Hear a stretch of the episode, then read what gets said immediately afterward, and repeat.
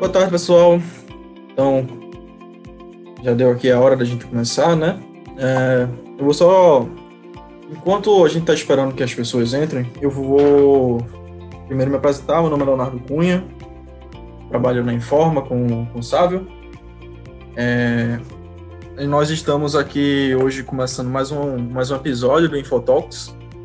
É, nessa, nesse episódio aqui a gente vai falar sobre a, é design thinking, né? E como criar soluções inovadoras no setor elétrico. Sávio é nosso engenheiro de software e especialista de soluções inovadoras.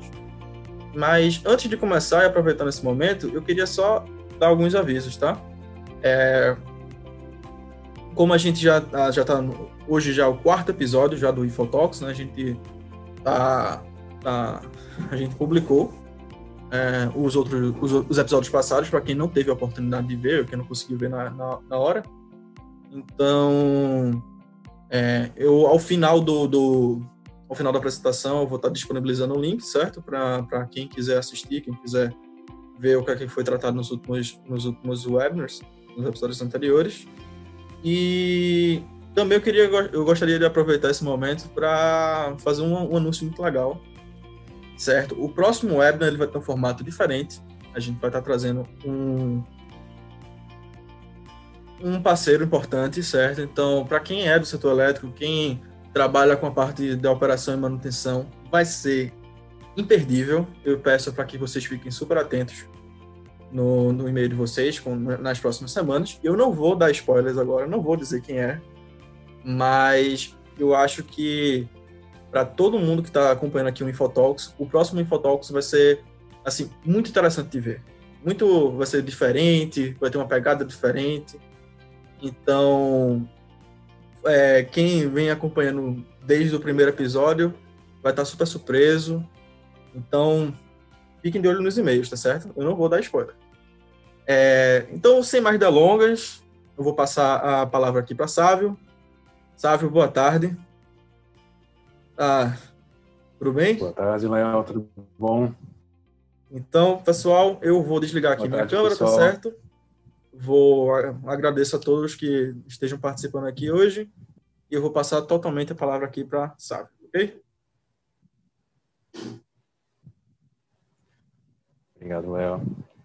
Boa tarde, pessoal. É, Hoje a gente, vai, falar um pouco sobre design thinking e como criar soluções inovadoras para setores tradicionais, mas mais especificamente para o setor elétrico.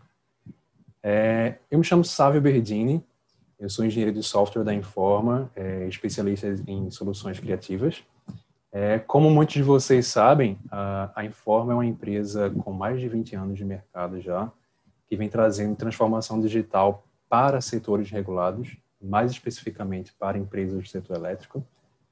É, e é, é, com, essa, com essa carga, com essa responsabilidade que eu venho trazer para vocês aqui, é, um pouco de, da, da, nossa experiência trazendo inovação para esse setor. Certo. A gente vai falar um pouco, como eu disse para vocês, em como criar soluções inovadoras para setores tradicionais. Só que, quando a gente pensa em soluções inovadoras, no geral, a gente pensa em ideias assim. São ideias que é, a gente tem a ideia, trabalhamos duro na ideia e ela de repente decola. Na verdade, inovação, é, com base na experiência que a gente vem tendo no decorrer desses anos, é mais ou menos desse formato aqui. Então, é um conjunto de ideias é, de sucesso, de ideias fracassadas, pequenas ideias, pequenos testes, pequenos experimentos, que no fim vão gerar alguma coisa que traz algo novo para o setor, que traz algum benefício para alguém. Então, a, a, o nosso, a, a, nossa mentalidade durante essa apresentação aqui é basicamente essa. Certo. É, como está lá no título, a principal, o principal método que eu vou comentar com vocês agora é o design thinking. É, se tiver algum designer assistindo essa apresentação aqui, com certeza eu falando, eu chamando design thinking de método, ele vai achar muito estranho, por quê? O design thinking ele não é um método, ele é uma abordagem, ele é uma maneira de representar é, o processo de design, o processo de design já existente há décadas. Então, ele é uma das múltiplas, uma das muitas válidas maneiras de representar o processo de design. só que ele é a maneira mais difundida atualmente, mais conhecida. Né? Então, é, como é que a gente sai agora dessa, dessa expressão design thinking que virou quase uma moda para tentar re realmente entender o processo de design? É, aí a gente pode se perguntar o que é design thinking? É o jeito do designer pensar? É, sim, não. uh, basicamente, o, o, design thinking, como eu falei para vocês, traz a abordagem é, do design, do processo de design para criar alguma coisa, mas ele vem, vai mais a fundo é, é do que isso. Então, é, a gente tem aqui é, uma, uma, frase desse, desse rapaz aqui bem famoso, Steve Jobs, né, que ele comenta sobre o processo de design, que é, o design ele não é somente como as coisas se parecem, né? não, é, não é a beleza da coisa, não é a tela, não é a cor, não é o formato, não é somente isso. Também não é a sensação de você estar utilizando alguma coisa, algum produto, algum objeto, algum software. O design, ele, ele, ele, é, sobre, ele é sobre como as coisas realmente funcionam. Então, não é só beleza, não é só sensação, é funcionalidade, é importância, é valor que você entrega ao usuário. Mas vamos seguir um pouco mais à frente. Antes de entender o que é design thinking, é importante que a gente tenha uma ideia geral do processo de design em si. Né?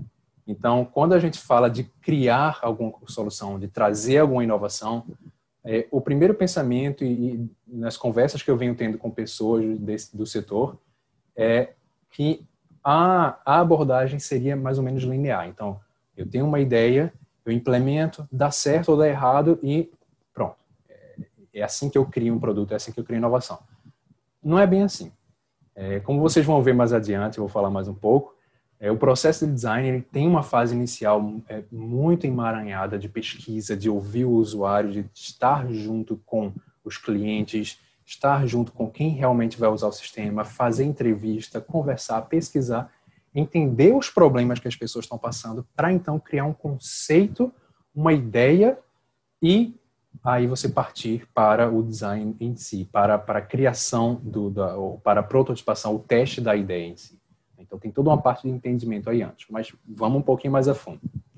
É, quando a gente fala de design thinking, existem diversas maneiras o que você encontra na literatura é, de representar o, o, processo de design ou, ou o design thinking em si. É, existem pessoas que colocam, dividem o design thinking, por exemplo, em quatro etapas, em até cinco etapas.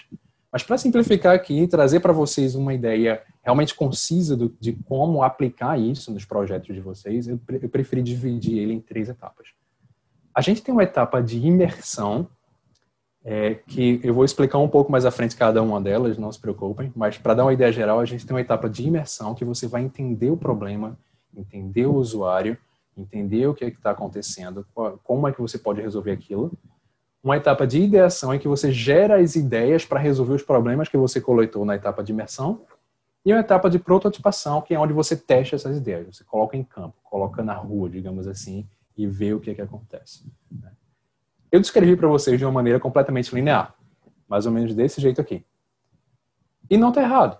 Geralmente, as primeiras vezes que a gente aplica, é, funciona desse jeito. Só que acontecem, é, em, em, na verdade, acontece praticamente sempre, de quando você testa alguma ideia sua, você percebe que talvez, se você modificasse ela levemente, você poderia ter um resultado melhor. Ou não deu certo, você tem que voltar para tentar pensar em outra ideia. Aí você sai da etapa de prototipação para a etapa de ideação. Ou pode acontecer, por exemplo, de você, quando você testou a ideia, você pensa, poxa, é, eu entendi o problema totalmente errado. Então você volta para a etapa de imersão para conversar com o usuário e entender o que, é que ele realmente está passando. Então, eu vou explicar um pouco mais detalhadamente à, à, frente, mas a ideia geral do design thinking é essa. Você emerge, você gera ideias e você testa as ideias. Certo. Vamos falar um pouquinho agora sobre a etapa de imersão. É, é importante dividir essa etapa em duas subetapas, se é que eu posso chamar assim.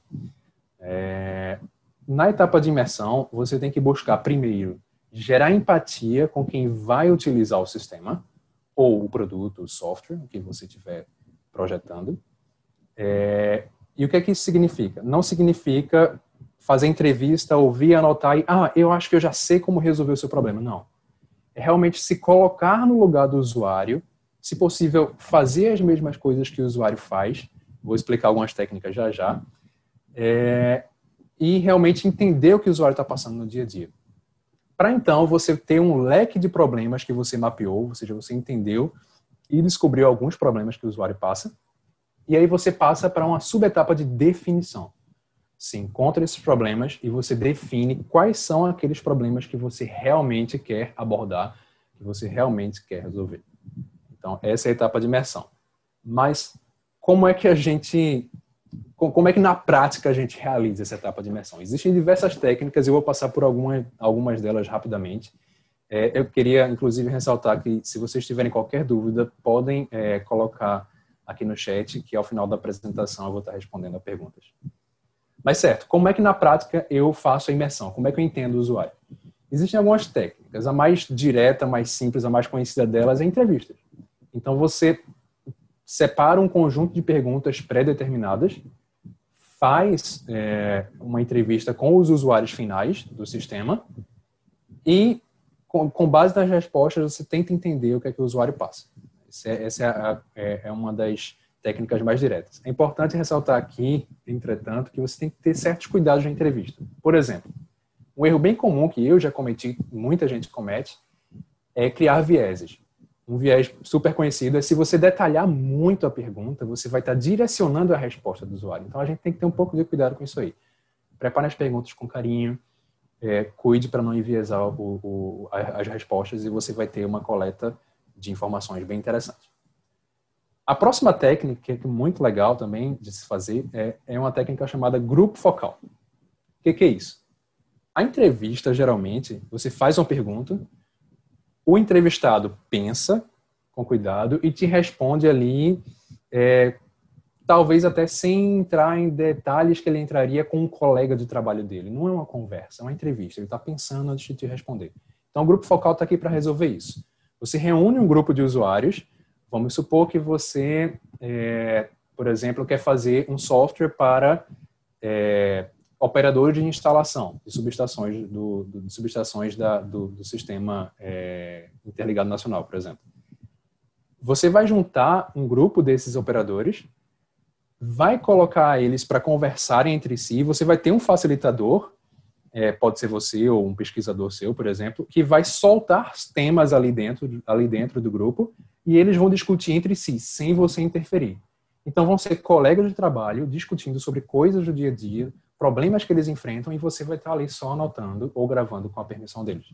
Então, quebra essa formalidade da entrevista e dá um pouco mais de liberdade e você tem informações mais verídicas. Um, é um processo bem interessante. Outra técnica bem famosa e bem útil de imersão para entender o usuário é a observação. E aqui existem dois tipos, tá? Existe uma observação que a gente chama de observação silenciosa, que é, por exemplo, você está é, tá fazendo um software, vamos dizer, para operadores de centro de operação, mesmo do setor elétrico. Aí você vai no antessala ou fica ali no cantinho observando eles trabalharem, é, vendo, sem interferir, até talvez sem eles perceberem que estão sendo observados, e você realmente vê como eles agem, os problemas que eles passam no dia a dia. Essa é a observação silenciosa. A observação participativa é para quando você não entende tão bem do contexto. Então, vamos supor que é, você é uma empresa de software, está querendo fazer um software para o centro de operações do setor elétrico, mas você, o seu pesquisador não entende tão bem do setor elétrico. Aí você coloca ele para observar de forma participativa. Chama um operador, gruda o pesquisador nele e o pesquisador passa vários dias com o operador aprendendo, entendendo como é o dia a dia dele. Um outro tipo de observação que também pode ser útil existe outra técnica que a gente chama de design colaborativo. O que, é isso? Basicamente, é para preencher as lacunas das outras técnicas. Então, você pergunta bastante coisa, você ouve bastante, observa bastante, mas tem alguns pontos que, por exemplo, do, de um processo da empresa que você não entende, que você não acha nas documentações, e aí você chama os usuários, chama os gerentes, chama os responsáveis, senta com eles numa mesa coloca papel, cartolina, post-it e desenha os fluxogramas. Ou seja, os usuários vão estar colaborativamente é, dando informações para você diretamente ou criando alguma possível solução ali, demonstrando um sinal de uma possível solução ali junto com você. Então não sou eu observador é, coletando informações, sou eu junto com os usuários coletando. Isso é um negócio bem legal também. Certo. Outra outra técnica de imersão, na verdade eu acho que essa é a mais comum de todas, é, é a pesquisa de mesa. O que, que significa? Você senta na sua mesa, abre o computador e busca documentos, informação na internet, informação em sites oficiais, todo tipo de informação que você pode buscar sem incomodar o usuário. Então você vai estar ali é, se criando uma base para que você vá ao usuário buscar aquilo que está faltando. Isso é um negócio bem interessante também. Certo. Essa frase aqui, eu acredito que muitos de vocês já ouviram, já é, é quase uma frase clichê, mas eu achei muito relevante trazê-la aqui para gente, porque é, passa o espírito disso que eu estou falando para vocês. É, o Henry Ford, que é o, o grande, é, o grande pioneiro aí da indústria de carros na época, do século passado, ele disse que se ele tivesse perguntado aos clientes dele o que, é que os clientes queriam, eles teriam dito um cavalo mais rápido. Ninguém teria dito um carro. Porque naquela época não existia carro ainda, ou estava pouco difundido. Ninguém sabia, ninguém entendia o conceito de carro. Então, qual é o teu problema? Ah, é chegar mais rápido ali. Então eu quero um cavalo mais rápido. Então a gente tem que ter cuidado nessa etapa de imersão para não fazer perguntas é, que, a, que, que, os, que o contexto dos usuários ainda não os permitem responder. Então, algo que eles não existe ainda, você está você tá inovando, você está criando o novo. Como é que você espera que o usuário vai dizer exatamente o que é que você tem que fazer? Tá? Ter esse certo cuidado aí com as perguntas entrevistas, grupos focais e, e qualquer técnica de imersão que você vai fazer. Mas certo, vamos para a etapa de ideação. Passamos pela etapa de imersão, levantamos muitos problemas que os usuários passam, conseguimos realmente empatizar com o usuário, estar tá ali no dia a dia com ele, entender a rotina dele. E agora eu separei um conjunto de problemas que eu quero resolver. Como é que eu resolvo isso? Na etapa de ideação. Nessa etapa de ideação, vocês podem ver essa, essa imagem aí, até, até um pouco cômica. É, eu escolhi ela porque acredito que, assim como eu, muitos de vocês são da época ou alcançaram a época é, em que é, existiam esses belíssimos telefones aqui, celulares, né? E se alguém naquela época chegasse para mim, eu acredito para vocês também, dizendo, olha, daqui a um ano vai ter um celular com câmera a tua, teu primeiro pensamento ia ser algo similar a isso, né? Como assim um celular com câmera? Não, não faz sentido. Ou, ou, é, ou, ah, que legal, muito bom, mas você não entende ainda o impacto disso. Hoje a gente tem Instagram, tem milhares de fotos. Eu tiro dezenas de fotos por dia, assim, a depender da, se eu estou de férias ou não. Então, assim, o impacto do celular com câmera foi muito grande no decorrer dos anos, a gente nem chegou a imaginar. E se dissessem para a gente naquela época, tinha até o risco de a gente é, fazer graça da, da, da ideia. Né? Então, nessa etapa de ideação, é muito importante que a gente, no início da etapa, a gente não coloque muitas fronteiras, tá? Manter ali no escopo, claro, do problema que você quer resolver, mas deixe as ideias fluírem, por mais que elas pareçam um pouco sem noção. Mas você está inovando, você está criando novo. Então, é, inicialmente pode parecer sem noção mesmo. Obviamente, quando você vai passando, vai gerando cada vez mais ideias, você precisa convergir para aquelas que fazem mais sentido tecnologicamente, que são financeiramente viáveis e aquelas que seus usuários realmente vão usar. Um celular com a câmera pregada desse jeito, por exemplo, o usuário seria muito difícil de utilizar. Mas ok, muitas palavras bonitas falando de ideação. Como é que a gente realmente gera essas ideias? Como é que a gente realmente é, sistematiza essa etapa de ideação. Né? Existem várias maneiras. Um lugar por onde eu gosto de começar é a análise de concorrência. Então, vamos lá. Se você está criando um produto e você está entrando no mercado novo, você está inovando dentro do mercado tradicional, como é geralmente o nosso caso aqui, não vai existir necessariamente concorrência para esse produto. Então, como assim analisar concorrência? É, vou dar um exemplo é, que, real que aconteceu comigo. É, a gente está numa, numa, numa, parceria incrível com uma empresa de transmissão lá de São Paulo, fazendo um, um produto para o setor, para a, a, os centros de operação. E eu percebi que a, os problemas que os operadores de transmissão dos centros de operação passam para se comunicar entre si via telefone eram bem similares em certos aspectos, a, certos aspectos a problemas enfrentados por controladores de tráfego aéreo. Então, como a primeira fase de ação para analisar a concorrência, que não é uma concorrência, mas para analisar um produto que resolve um problema similar, eu fui entrevistar operadores de, é, de tráfego aéreo. E isso me gerou, é, eu pude ali levantar algumas maneiras de como solucionar os problemas do, da, da, da transmissão de, de, energia elétrica baseado na solução para problemas de controle de tráfego aéreo.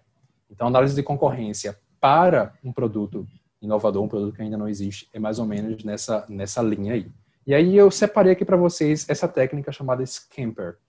Eu não vou entrar em detalhes nela porque ela é muito complexa, assim, tem, tem várias etapas, vários aspectos, mas é uma técnica que eu gosto de utilizar para análise de concorrência. Ela geralmente é utilizada para analisar processos de dentro da própria empresa, mas se a gente extrapolá-la para outras empresas, ela serve muito bem para análise de concorrência. Certo. Outra maneira de sistematizar a ideação. Ok, já pensei em várias ideias, já comecei a pesquisar concorrência, ter vários, várias ideias de como solucionar os problemas que eu levantei. Como é que eu sistematizo isso? Como é que eu começo a tentar convergir para uma ou duas ideias ali? existe uma técnica chamada 635 Brainwriting. O que é isso? é uma palavra bonita para dizer que você vai juntar seis pessoas ou o tamanho da sua equipe. Se sua equipe tiver cinco, sete pessoas, não tem problema. Você vai juntar a sua equipe. Aqui a gente está pensando na equipe de seis, seis pessoas. Cada pessoa vai estar com um papel na mão, vai escrever três ideias em cinco minutos. Acabando os cinco minutos, ela passa o papel para a próxima pessoa e recebe o papel da pessoa que está ao lado, num círculo, numa roda.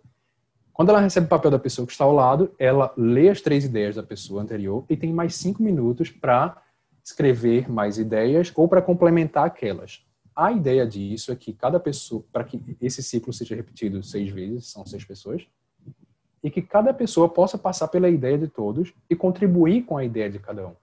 Então, a gente quebra a inibição, por exemplo, de uma reunião é, presencial, ou como é que eu posso dizer? Quebra a inibição de uma reunião em que as pessoas precisam falar.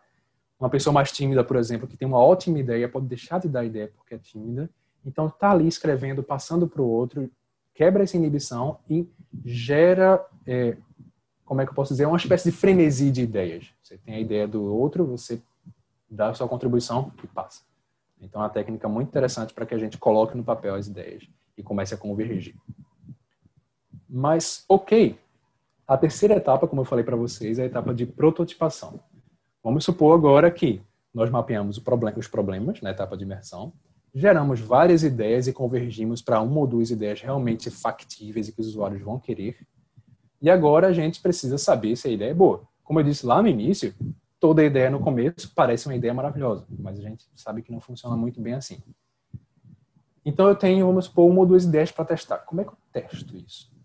A, ideia aqui, eu vou até mostrar no outro slide para vocês, é que a gente teste simples, a gente teste rápido, teste pequeno. Por quê?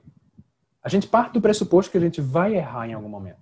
A nossa ideia não é tão boa, a gente não coletou os problemas da melhor maneira, a gente deixou de ouvir alguém que tem uma contribuição importante, então a gente vai cometer algum erro, não vai ser a melhor ideia. Então, como é que eu cometo esse erro de maneira rápida e barata? Não adianta eu passar dois anos projetando o sistema e depois de dois anos colocar na mão do usuário e descobrir, eita, não era bem isso. Né? Eu tenho um exemplo muito próximo, na verdade, é, de, de, um sistema que foi projetado para operadores de manutenção de, de subestações, e o sistema era maravilhoso. Nossa, assim, ajudava muito eles a lidar com as tratativas de manutenção. É, eles usavam um tablet para isso. Só que quando foi colocado na mão do usuário, é, ao sol do meio-dia, eu sou do Nordeste, eu acredito que vários de vocês também possam ser, mas você imagina o operador de, de instalação lá debaixo do sol do meio-dia, tentando enxergar um tablet que ele nem consegue, o brilho não está tão forte, ele está tentando fazer ali, é, organizar, não tem mais o papel, não tem então, a, a gente acabou, é, como é que eu posso dizer, esse projeto, no, no, caso, nesse teste, a gente acabou descobrindo que é, algumas funcionalidades não, não encaixavam tão bem ali por causa dessa dificuldade. A gente estaria dificultando a vida do, do operador de instalação por causa disso. Então, a ideia de testar rápido é isso. É não passar dois anos para descobrir, por exemplo, que o sol do meio-dia atrapalha a sua solução. Então, mais ou menos por aí. Só que existe uma ressalva, tá? Quando a gente pensa em testar pequeno e testar simples, é, muitas pessoas, é, incluindo eu, é, eu já cometi esse erro, muita gente comete esse erro, que é de testar é, partes incompletas de alguma coisa. Por exemplo, vamos supor que a sua ideia é, ok, o problema do seu usuário é, eu preciso, eu preciso chegar no meu trabalho mais rápido. Aí a sua ideia é, ok, se eu fizer algum transporte com rodas, ele vai conseguir chegar mais rápido. Então, como é que eu testo isso? Aí você pode pensar, poxa, uma maneira que eu não vou gastar muito dinheiro é pegar uma carroceria do carro com rodas e dar para ele. Você vai colocar isso na mão do usuário e ele vai dizer veementemente para você: não serviu. Não tem volante, não tem direção, não tem transmissão, não serve. E aí você vai ter validado de uma maneira simples, ou seja, uma maneira incompleta. Você quebrou a solução em partes e vai ter uma validação negativa que não é necessariamente negativa. Você pode pensar numa solução mais simples para isso, mas sem ser incompleta. Por exemplo, ah, a minha hipótese é que com rodas ele chega mais rápido no trabalho. Testa com patinete aqui. Patinete é muito mais simples que um carro, mas ainda assim, por si só, ele é completo. É um meio de transporte completo. E aí o cara testa com patinete, te dá um feedback, olha, não foi tão legal, cansou um bocado, e você, massa, vou, vou melhorar. Testa com bicicleta aqui agora. Dá, é um teste pequeno ainda, um pouco mais complexo que o patinete, mas ainda é pequeno. Você dá na mão do usuário e ele te dá um feedback. Olha, muito bom, não estou cansando tanto mais, mas eu queria ir mais rápido. Aí você começa a testar, incrementando até chegar à solução final. E aqui, na verdade, eu gostaria de fazer um, um pequeno adendo, um pequeno chamado para o Léo, é, porque acredito que ele tem um exemplo muito bom do setor elétrico para dar com relação a é, é, explicando essa etapa de prototipação aqui. É. Boa tarde, pessoal, novamente. Para quem não que não estava no início, eu sou Leonardo Cunha, sou engenheiro eletricista da Informa. E para quem já está reconhecendo assim meu rosto, eu fui eu que apresentei o, o webinar passado. Mas, é, pronto, é, o exemplo que, que eu estava conversando com o Sávio, que eu fiz, pô, Sávio, tô lembrando de uma coisa muito massa, uma coisa que a gente fez aqui na Informa, que é, vai muito assim de encontro com o centro de operações no setor elétrico, né? Então, é, é, entregar a carroceria com rodas realmente é, é, a mesma coisa de eu entregar uma solução que vai te atender parcialmente. Então, imagina você lá que é um operador do centro de operações e você tem uma solução que somente lhe dá resposta sobre um ativo, transformador. Então, você sabe que é, vocês sabem mais do que eu até que uma subestação ela tem muito mais do que um transformador. Então, a, a gente tava, a gente fez um projeto alguns anos atrás que envolvia o centro de operações de uma empresa muito famosa de transmissão lá, lá do Sudeste, que basicamente é o que acontecia, né? Então, a gente queria aumentar a produtividade dos operadores.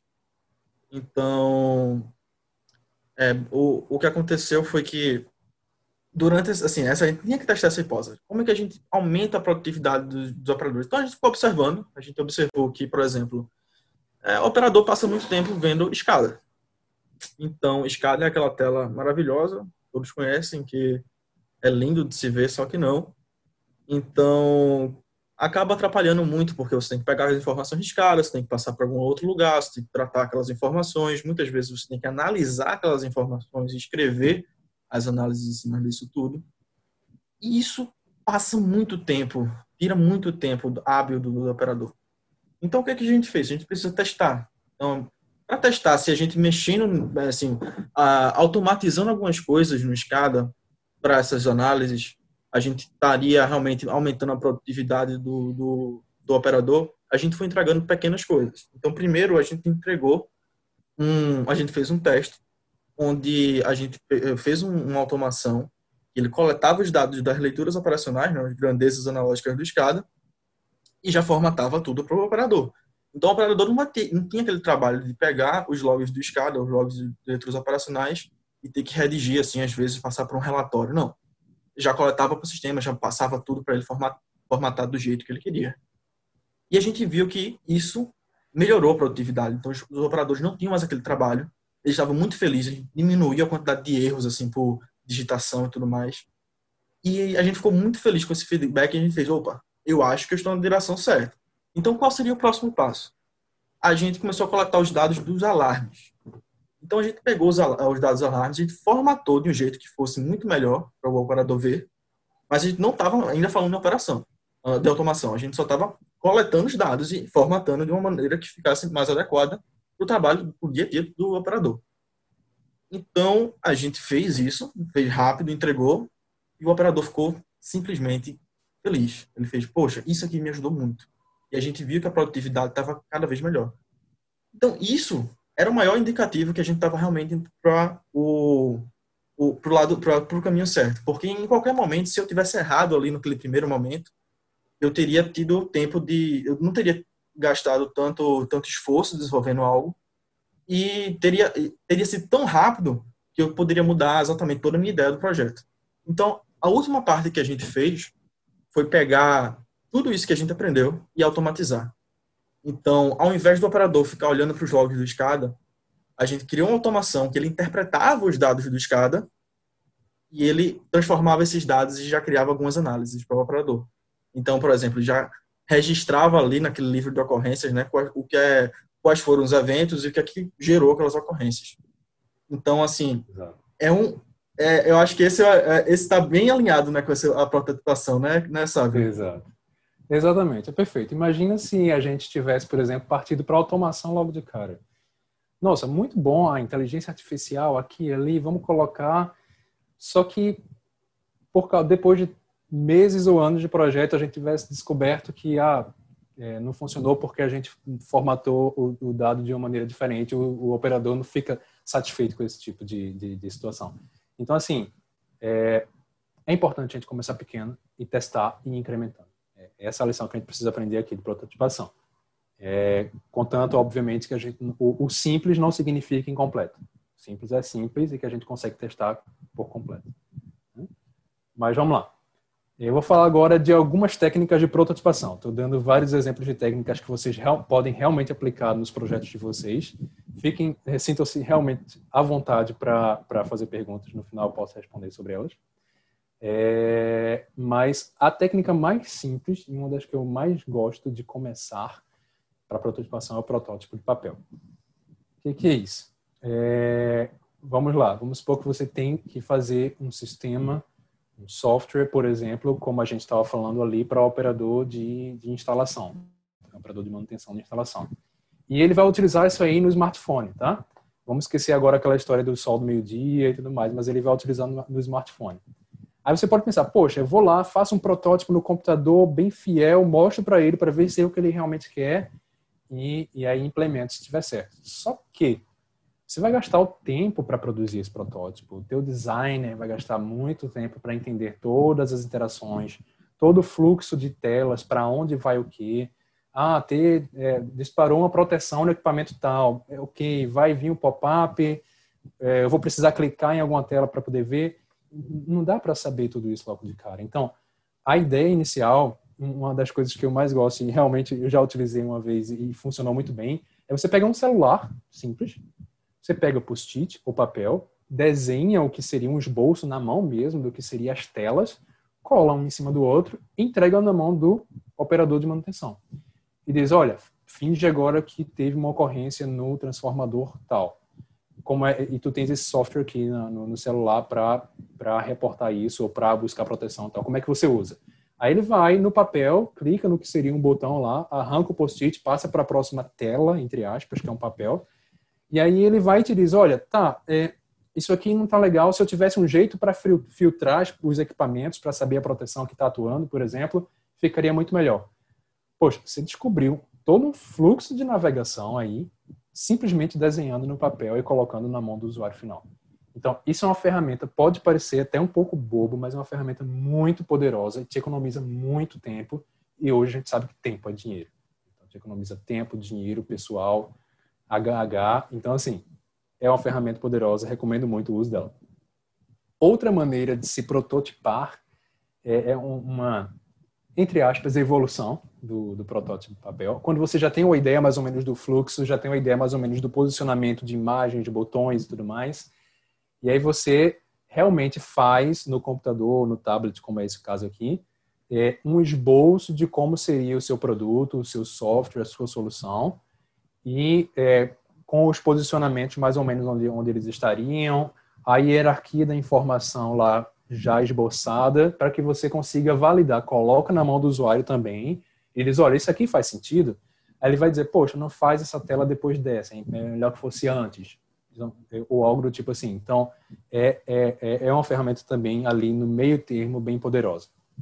Outra ferramenta para você prototipar software mais especificamente é, são os mockups. Mas o, o que são mockups no contexto de, de design software aqui? Né?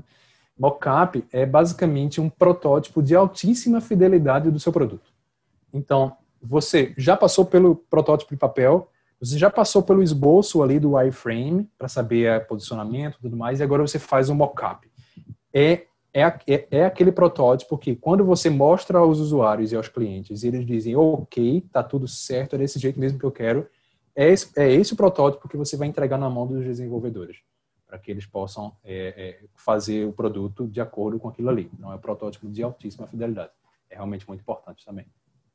Ok, Aí, como eu disse para vocês que eu ia falar um pouco mais sobre isso, é, a nossa lição aqui, de, depois dessa parte de prototipação, é muito alinhada com a filosofia da a filosofia Lean, a Lean Startup, que é, te diz assim que você precisa, você vai falhar, não, não, não existe escolha, você vai cometer algum erro ali no meio do caminho, no processo, mas é importante que esse erro seja rápido e que ele seja barato.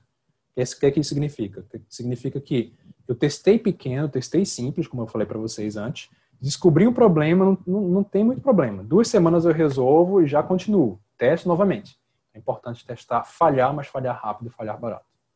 Certo. Aqui eu mostro para vocês um resumo do que seria é, essa nossa interpretação aqui do Design Thinking. Né? Três etapas. Imersão, onde você gera empatia com o usuário final, você define os problemas que você quer resolver, você pega esses problemas vai para a etapa de ideação, gera várias ideias de como resolvê-lo, converge em algumas ideias que você quer testar e testa essas ideias na etapa de prototipação. Como eu disse para vocês, parece linear o processo, mas não é necessariamente.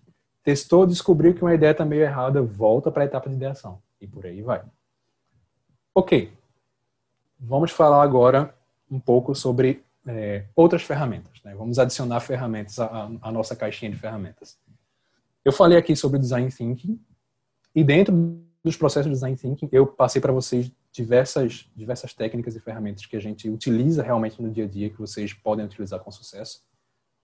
Só que é, quando a gente trata do desenvolvimento de software ou de algum produto é, dentro de, desse, dessa metodologia ou dessa abordagem que eu passei para vocês, é, a gente tem diversos interessados.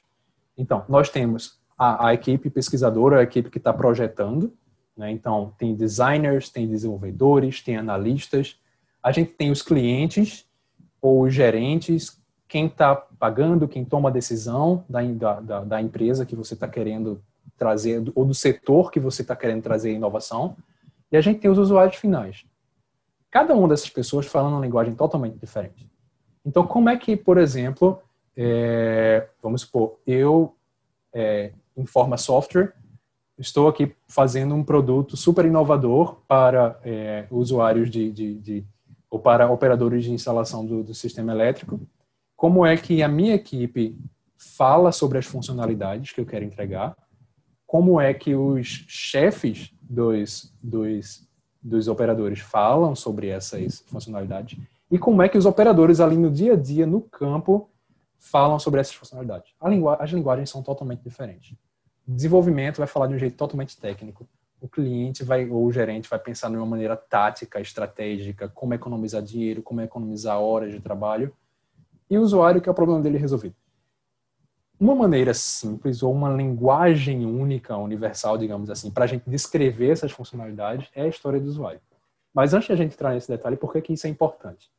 Não adianta os seus desenvolvedores estarem discutindo sobre uma funcionalidade de um jeito Eles falam com você, você entende de um jeito, e aí você fala para o cliente, ele entende de outro. Então vocês têm que ter uma linguagem única para descrever essas funcionalidades.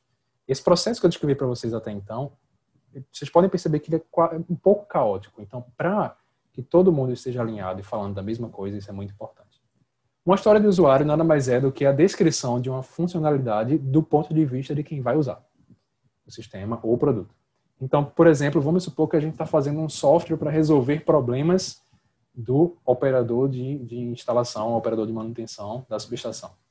Um formato de história do usuário muito interessante seria, por exemplo, eu, como operador de instalação, gostaria de pesquisar por todas as proteções que atuaram no determinado equipamento. Você descreveu uma funcionalidade inteira do sistema, provavelmente duas, três telas, um bocado de, de, de tecnicidade ali por trás, você descreveu em uma frase. Eu, como operador de instalação, gostaria de pesquisar pelas proteções que atuaram no determinado equipamento. Ponto. O usuário entende, o cliente entende, você entende e a sua equipe entende. Isso é muito importante. Mas certo, tendo essa nossa abordagem, esse nosso processo, tendo uma linguagem única, quando a gente está testando, a gente está colocando o produto na rua já, colocando para ser testado pelos usuários, como é que a gente define o sucesso do produto? Isso é um ponto realmente muito relevante. Não, não adianta você, ok, projetei um software super inovador, está lá na mão do, do operador de instalação. Está. O, o, que é que, o que é que, o que é que significa que aquele produto teve sucesso? Será que a gente colocando o celular na mão dele, um software na mão dele, não gerou outro problema? Então a gente precisa precisa ter uma métrica exata de sucesso. E como é que a gente faz isso? Eu gosto de dividir em duas maneiras. Tá? Vamos supor que passamos por todo o processo, começamos a testar e o produto está amadurecendo nas mãos do usuário. Existe uma primeira, uma primeira abordagem mais indireta e mais interna de você medir sucesso, que são os critérios de aceitação. Eu vou voltar aqui para outro slide para explicar um pouco melhor dos critérios de aceitação. Essa história do usuário aqui, por exemplo, ela pode ter um critério de aceitação é, ou técnico ou do ponto de vista do usuário, mas que te diz assim, olha, tá, é, eu quero, eu como usuário quero pesquisar por, todas as proteções que atuaram, mas o teu critério de aceitação é as proteções têm que vir ordenadas de certa forma. Outro critério de aceitação é o sistema precisa ser visível ao sol do meio-dia. É, claro que esse exemplo que eu dei agora foi até um pouco exagerado, mas assim, são critérios de aceitação para a, a, história do usuário, que refletem a necessidade do usuário ou a necessidade interna técnica da equipe, e que vão te dar uma, uma primeira ideia de sucesso. Então, é, você desenvolveu o sistema, colocou nas mãos do usuário, e os teus critérios de aceitação estão sendo atendidos, isso é um ótimo sinal de sucesso, mas não é o sinal mais forte. E é aí que eu volto para outro slide. O sinal mais forte de sucesso do produto é quando você atende a hipótese de solução. O que, é que isso significa? Vamos supor esse sistema que eu comentei para vocês, que é para facilitar a vida do operador de instalação. Uma hipótese de solução para esse produto seria, por exemplo, é, se o operador de instalação utilizar o sistema no dia a dia, ele vai diminuir em 40% o tempo para achar as proteções que atuaram. A gente sabe que hoje, a depender do tipo de instalação, isso dá um certo trabalho. O cara tem que ir em campo mesmo, lá perto do equipamento, para ver as proteções que atuaram. E aí, se a gente fizer alguma solução como essa, uma hipótese, uma hipótese de solução para esse produto seria: é, se ele utilizar no dia a dia, ele reduz em X% o tempo para, é, para é, entender as proteções que atuaram. Então, você tem a funcionalidade, o usuário e uma métrica exata de sucesso. Isso pode, isso não só pode, como deve ser acordado com o usuário, com o, com o seu cliente e com a sua equipe. Então, você tem a, abaixo de 40% de redução de tempo é, é irrelevante para o seu cliente. Então, o seu produto não teve sucesso. Acima de 40%, poxa, é, isso aqui significa que eu vou economizar X horas de trabalho do cara no final do dia. Então, assim, é, como é que eu posso dizer? nas suas hipóteses de solução, coloquem métricas diretas de sucesso. Que se as suas hipóteses forem atendidas, isso significa que o seu produto teve sucesso. Então, para resumir a história toda, tem uma abordagem de como criar um produto, emergindo no usuário, gerando ideias, prototipando e testando. Quando eu começo a testar e colocar o sistema ou o produto nas mãos do usuário, eu preciso ter uma linguagem única com a minha equipe, com os clientes e com os usuários. E tendo essa abordagem, essa linguagem única, eu preciso saber medir o sucesso do meu produto. Não adianta, não adianta eu criar, eu dizer que, que inovei no setor tradicional, dizer que inovei no sistema elétrico ou no setor elétrico, se eu não sei medir o sucesso dessa minha inovação. Então, a, a ideia é central do, do, dessa, dessa, desse webinar que eu queria passar para vocês é essa. É, eu queria é, realmente agradecer, a gente chegou no nosso tempo aqui, eu queria agradecer a presença de todos vocês. Eu vou abrir agora para perguntas. Acredito que o Léo vai poder ler algumas que estavam no chat. Se vocês tiverem alguma pergunta, sintam-se à vontade de colocar agora. Estamos aqui para esclarecê-las. Boa tarde, pessoal. É, então, bora lá para as perguntas. É, sabe, eu só peço que você é, dá uma pausa aí na, no compartilhamento da tela, né, para ficar as nossas câmeras. Vamos lá. É melhor. Pronto. Pronto. Então, eu tenho aqui algumas perguntas. É, a primeira pergunta aqui, sabe, foi... Certo. É, o que é que você recomenda para quem está pensando em iniciar a utilização da abordagem de Design Thinking? Por exemplo, como materiais, né, o, que, o que fazer, o que não fazer, enfim, como é que a pessoa pode... É, o que é que a pessoa tem que fazer para começar a utilizar Design Thinking aí na, na sua ela, desenvolvimento de soluções, né? Entendi. Mas tem algumas coisas, na verdade. O, o, primeiro ponto é que você e, sua equipe estejam a, abertos às mudanças que, que essa abordagem traz. Quando a gente está num sistema, num, num, setor tradicional, a gente sempre pensa muito linearmente. Isso aconteceu comigo, acontece, acontece com todo mundo no início. Então, é, você e sua equipe, primeiro ponto, estarem abertos a essa mudança de abordagem. Segundo ponto, muito relevante para design thinking, na verdade, é que você consegue encontrar na literatura, na internet, artigos científicos, uma gama muito grande de informações sobre design thinking. Então, a primeira coisa que eu recomendaria para vocês é estudem. Estudar um bocado, ler, ver, não ficar só ali na teoria, ver casos de, de, de uso que, que deram certo, casos de uso que deram errado e tentar trazer isso para a tua realidade. Você conversa com sua equipe e tenta fazer a primeira etapa, que é a etapa de imersão. Entender o problema do teu usuário, entender o que é que tu vai resolver. É, é, são os primeiros passos, na minha opinião. Muito bem colocado. É, outra pergunta aqui. É adequado utilizar o Design Thinking para a criação de serviços? Se sim, com, com as mesmas técnicas utilizadas aí que você mostrou na apresentação, certo é, foram utilizados para a criação de produto no momento de imersão e de ação. Acho que a ideia aqui é como aplicar isso para serviços também. Muito bom, uma ótima pergunta. É, sim, é possível.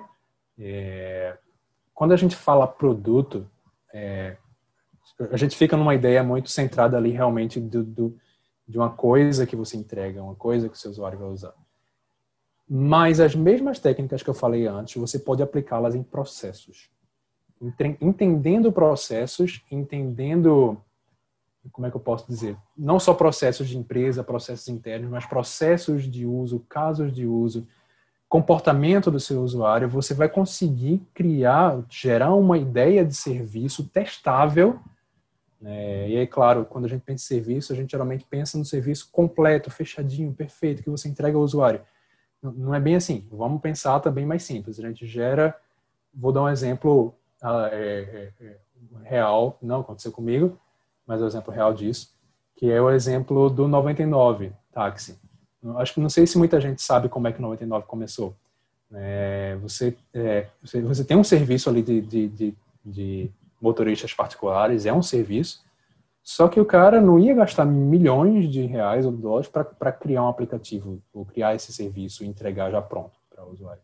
Então, o que foi que ele fez? Ele é, simplesmente trabalhando em parceria com um hotel. Ele tinha uma espécie de landing page onde a pessoa pedia, entre aspas, o táxi, só que isso chegava para ele, ele ligava para o teletáxi e pedia o táxi para onde a pessoa estava. Ele não tinha software complexo, ele não tinha gastado milhões de reais em desenvolvimento, não tinha uma equipe gigantesca, nem um serviço super, hiper, mega power. Não. ele simplesmente fingiu, entre aspas, o serviço, implementou de forma mais simples. É possível sim, e eu recomendo muito. É, é, eu realmente eu não conhecia essa história, achei, acho que é a melhor prototipação aí na veia, né? Também, né? Exatamente. Bem, começando Exatamente. bem simples mesmo. É, tem uma pergunta aqui que é, é por exemplo, é, a pergunta é se há exemplos de aplicação de design thinking né, no, no setor elétrico já publicado para estudo, né? Exatamente para estudo. Certo. É, que eu me recordo, eu não, eu não lembro no setor elétrico de ter visto aplicação direta de design thinking, tá? É, a gente tem um projeto, estão saindo algumas publicações ainda esse ano, não sei se vai sair com relação ao design thinking, mas em que atualmente eu estou aplicando design thinking nesse projeto. É um projeto com uma, uma empresa de transmissão lá de São Paulo, uma parceira ótima da gente. E Assim, na literatura, na minha pesquisa, na época em que comecei esse projeto, eu não encontrei. Pode ser que nesse meio tempo já exista no setor elétrico. Mas existem outros setores tradicionais, sim. Você consegue achar na, você consegue achar na, na, na literatura. É, assim, né? É só para fazer também aqui um jabazinho para a gente. A Informa utiliza Design Thinking, tá certo? Na, no desenvolvimento aqui da, das nossas soluções. Isso aqui está bem incorporado com com a nossa nosso dia a dia, mesmo com a nossa cultura. Exatamente. Então, se não tem, se não tinha é, é, estudo publicado, né, né sabe? Vai é, ter já publicado, em breve. assim, a gente é como eu estava dizendo, no dia a dia lá a gente aplica. Nesse, nesse projeto que eu estou aplicando, eu já, o pessoal que trabalha em paralelo ali comigo outros projetos também aplicam. Mas aí tá um desafio interessante, ó, publicar alguma coisa aí. Isso. É, tem aqui uma, uma pergunta até bem assim, chocante, né? Que é, você acredita que o design thinking é uma das melhores formas de conquistar o mundo, assim? Nossa, conquistar o mundo, é, conquistar o mundo não, mas é, é, uma ferramenta muito poderosa. Assim, é não, como é que eu posso explicar isso? O design thinking em si, ele é só uma forma de mostrar ou de sistematizar o processo de design. Então, quando você pergunta se o design thinking é uma ferramenta poderosa o suficiente para mudar o mundo, talvez não, mas o processo de design é. Então, quando a gente é, eu venho de background de engenharia, o Léo também vem de background de engenharia. A gente, o que a gente aprende na faculdade? Dá um problema para a gente, a gente resolve matematicamente ali de uma maneira muito direta. Mas quando a gente trata de mudar tradições, mudar setores é, estão ali já estagnados há muito tempo, criar coisas que vão melhorar a vida de muita gente, o processo de design para mim é crucial. E design thinking é uma boa sistematização dele. Pessoal, é, só vai dar tempo de responder mais uma pergunta, tá certo? É, quem não teve essa a pergunta respondida aqui no, no webinar, a gente vai reunir essas perguntas mais tarde e vamos, obviamente, tentar responder pelo, pelo e-mail, né? a gente tem e-mail aqui de vocês na, na inscrição. Uhum. Mas eu vou passar somente mais uma pergunta para o Sávio para a gente poder encerrar, tá bom? Vamos lá. Então, tem aqui uma pergunta, né? É... Pelo que você explicou, Sávio, para o Design Thinking funcionar, a participação em parceria com os usuários do que está sendo desenvolvido é fundamental. Isso. E aí, essa seria é, ah, essa pergunta. Ah, ok. Eu pensei que era uma afirmação. Não, é com certeza fundamental. É, a base de tudo isso aí, do, do, eu vou voltar a falar do processo de design, tá? Design thinking é uma maneira de representá-lo. Base do processo de design é, moderna é o usuário. Então, não adianta você fazer qualquer produto, qualquer serviço, qualquer pedaço de software que não vai fazer sentido na, nas mãos do usuário final. Você só vai gastar dinheiro, gastar tempo. Isso é do seu ponto de vista. Do ponto de vista de quem está tendo a vida melhorada do usuário, aí é que é mais importante ainda. Você quer resolver o problema dele. Você quer mudar a vida dele. Então, o foco é 100% no usuário, do início ao fim.